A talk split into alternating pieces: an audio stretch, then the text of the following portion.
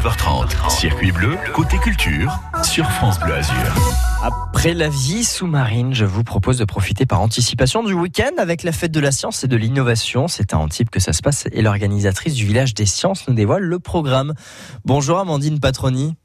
Bonjour. Curieux, passionné ou encore novice dans les domaines scientifiques, la fête de la science est faite pour vous. Une sixième édition au Palais des Congrès de Juan-les-Pins. C'est la trentième édition nationale en revanche. Mais Amandine, c'est quoi la fête de la science et de l'innovation? Alors la fête de la science, c'est comme vous l'avez dit un événement qui a 30 ans cette année, euh, qui est porté par le ministère de l'enseignement, de la recherche et de l'innovation. Et le but, c'est d'organiser des événements gratuits qui soient ouverts à tous pour amener la science à tout le monde, euh, faire découvrir ce qui se passe dans les laboratoires pas très loin de chez vous, Ouais. dans les entreprises, les technologies et les innovations sur lesquelles euh, sur lesquelles travaille euh, tout ce tout ce petit C'est en monde. quelque sorte un peu pour démocratiser l'image du chercheur et, et de l'innovation, alors que habituellement c'est un monde un petit peu secret. Là, c'est pour rendre tout ça un peu plus accessible.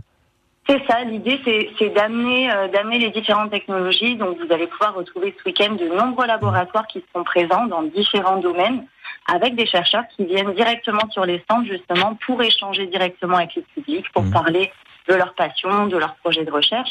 Et chez les entreprises, c'est pareil, vous avez des, des équipes qui viennent euh, des grands des grands comptes, des grandes entreprises de Sophia Antipolis, Ouais. citer par exemple Orange ou Air France. Bah, c'est pas comme si on n'en avait pas en plus. C'est vrai qu'à proximité, on a quand même de très très grandes entreprises. y a, Sophie il y a de Antipolis très belles entreprises, un il y très a de gros quoi pôle. faire et, et donc c'est des entreprises qui vont venir expliquer justement les technologies sur lesquelles ils travaillent, quelles sont les dernières innovations. euh, Et autour de ces quatre piliers, un numérique, environnement, astronomie, la recherche publique et, et apprendre autrement. Alors en plus de cela, on a un parcours kids et là, ça va ravir les petits comme les parents parce que tout le monde va apprendre plein de choses. Euh, co- comment ça s'organise le parcours kids? Exactement. Alors en fait, on a on a imaginé ce parcours pour essayer de guider les visiteurs à travers le salon, Mhm. euh, en répertoriant l'ensemble des stands qui vont proposer une animation spécifiquement adaptée au jeunes publics. Donc en général, ça vise une tranche d'âge en particulier. Ouais. Donc, je peux vous donner des exemples. Par exemple, sur, euh, sur les stands de ARM et d'SAP, euh, les enfants à partir de 7 ans vont pouvoir apprendre le code, pouvoir Mhm. apprendre à programmer des petits robots euh, de façon très ludique. Vous avez aussi... Et déjà qu'ils euh, comprennent mieux l'informatique que nous, on, on va être totalement encore dépassé. plus En, en apprenant, euh, en apprenant le code, euh, le code avec eux, mais aussi la découverte des robots. Ouais. Vous avez aussi des animations autour de l'astronomie pour les plus petits. Donc là, c'est dès 4-5 ans avec La tête dans les étoiles. Mhm. Exactement. Euh, ils font également des observations du soleil sur la terrasse du palais. Si, si le temps est avec nous ce week-end, on l'espère. Logiquement, ça devrait le faire.